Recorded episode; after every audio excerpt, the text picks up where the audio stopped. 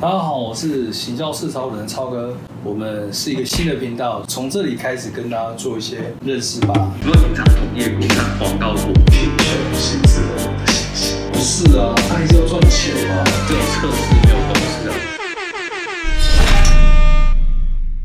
那我自己本身其实是在品牌行销这方面有蛮多年的经验，早期是做 IC 设计的工程师。那有这个机会，经过几年的努力呢，有一间自己的公司。那今天想跟大家分享的是，我觉得现在蛮多年轻的哦，年轻的小伙伴，行销的一些心血，最想要询问的或是投入的时候，都会想要做的就是有关社群的部分。那你有想过说社群是什么或者说你在找工作的时候被问到说社群相关的东西？事实上，社群这个东西。就如同很多人都会去滑 IG，或者是说长一点的会用 FB，甚至 YouTube，这个其实都算是什么社群的一个方式。那说白了是说，社群它就是因着一群有共同追逐的理念、学习的目标，或者是追逐的某种明星或红人所产出的一个聚集。那有一句话就是这么说，就是物以类聚，人以群分。哦，所以社群其实就是一种因着某种主轴围绕着它所产出。所以有些人会可能会。喜欢某些品牌，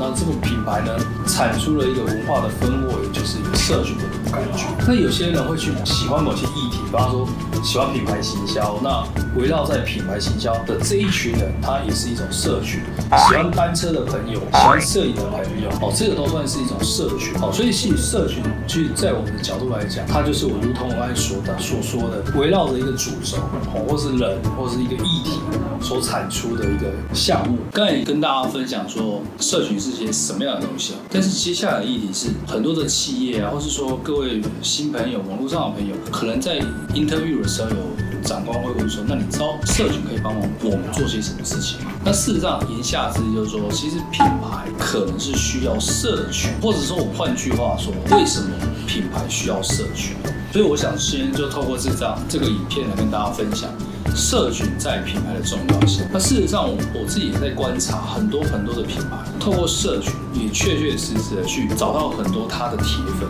或者是说透过社群的经营找到他的粉丝。在这里，我请跟大家分享一句话，是我蛮喜欢的一句话：企业的护城河可能是品牌，可是我们去想，那品牌的护城河是谁？好，那其实我自己的心得是，品牌的护城河就是社群。而社群就是我们与粉丝之间的距离。那所以其实经营社群这一些对品牌的意义，就是在于我去找到一群跟我频率、价值观或者是喜好是一样的一群人，可以跟我产生一些不错的互动，甚至能产生更多的一些销售转换。那所以对于品牌来说，社群就很像它的一个禁卫军。社群可以协助品牌找到更多喜欢他的人。当他拥有更多的粉丝去爱戴他的时候，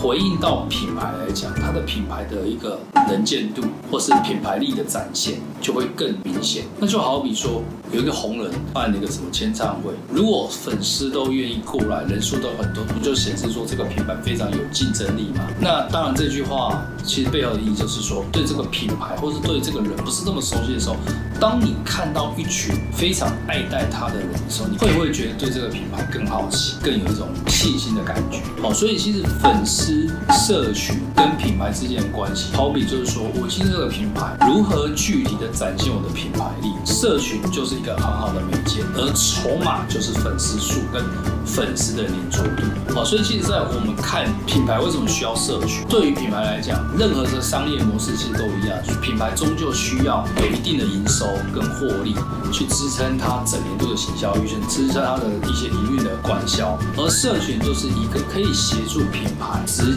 接的找到对的客群，跟它产生好的一个关系跟互动。它可以为品牌产生更多的口碑的扩散，甚至就产生实质的掏钱购买这种支持的一个动作。所以社群其实，在我们看起来，可以说是现在品牌经营、品牌想要发扬光大的，基本上可以说是起手式。接下来就是说，如何做好社群，如何养起粉丝。那这个部分来讲，它需要很多的内容、创意、梗这些东西去堆叠起来，它是需要时间去发酵。那这个部分来讲，有机会我们在下一次的影片呢，我们再去做更多的介绍。那我们今天的视频呢，就到这里为止。喜欢我们行销是超人的网友们，欢迎可以按赞、留言、加订阅我们的频道。超哥在这里非常感谢你。我们自己也是一个脸书的行销社团的团长，我们的行销社团叫做品牌行销会，也欢迎对行销有兴趣的朋友可以一起加入哦。